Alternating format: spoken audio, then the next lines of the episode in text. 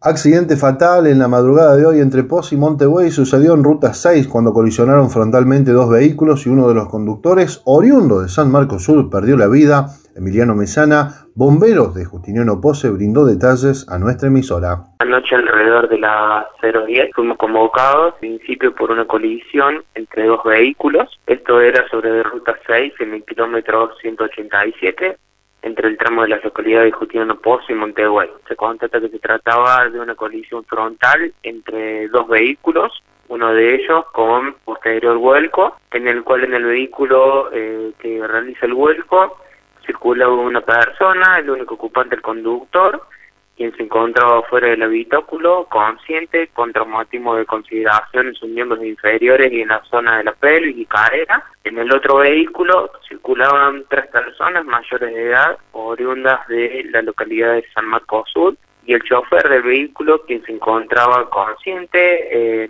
aprisionado dentro del habitáculo, en donde hubo que realizar maniobras de liberación y excavación con herramientas de corte y expansión, por lo que fue movilizado y trasladado hacia acá a la clínica de Justiano Pose, en donde minutos más tarde eh, se conoció el fallecimiento de esta persona.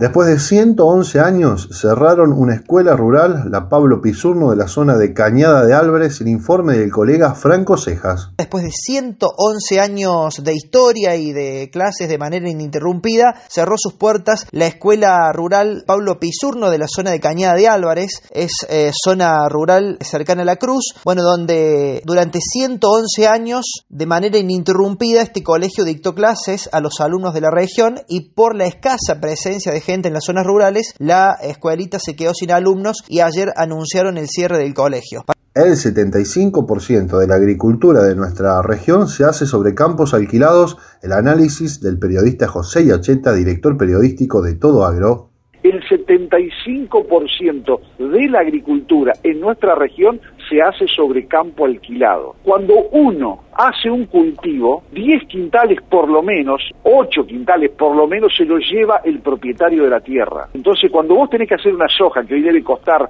más de 15 quintales, hacerla, fertilizarla, cosecharla, entre 15 y 20, vos tenés que agregarle 10 quintales entonces tenés que sacar por lo menos 25 o 30 quintales de rendimiento para poder sobrevivir y seguir en el negocio. Así defina es la agricultura y así es el sistema en la República Argentina, un sistema que casi no existe en otros lugares del mundo donde es tan alto el costo de la tierra. Destacan la efectividad y positividad de mezclar vacunas. El biólogo Ernesto Resnick aseguró que hay una mejor respuesta inmune. La opción de mezclar vacunas eh, ya se está haciendo con gran practicidad en todo el mundo. En principio es algo mejor que vacunar con dos dosis de la misma vacuna, en cuanto a la teoría inmunológica, digamos, ¿no? Así que a mí me parece realmente bárbaro. Además, bueno, mencionan que eh, ha habido algunos estudios para mostrar que, que efectivamente es bueno. Lo que conocemos del mundo hasta ahora es que es mejor. Teóricamente creo que esperamos que fuera mejor. Y lo que hemos visto en estudios de la mezcla de AstraZeneca con Pfizer, eh, Moderna con AstraZeneca, es que la respuesta inmune es mejor con dos dosis distintas que con dos dosis iguales. Así que, em, bueno, eh, estamos en esta situación en la cual hay que vencer a Delta y el único modo de vencerlo, parece, es las vacunas. La primera dosis es la que, la que produce la primera inmunidad inmunidad necesaria, digamos. La segunda dosis la mejora. Por su parte, Hugo Pisi, infectólogo y asesor del gobierno provincial y nacional, se mantuvo en la misma línea y remarcó que los resultados son promisorios. Es positiva, es promisoria.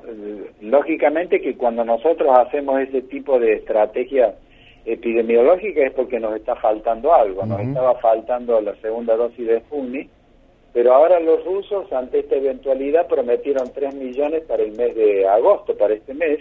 Mañana salen 150 mil, que es poco, pero se distribuye para las personas que están más pasadas o cerca de los 90 días, etcétera.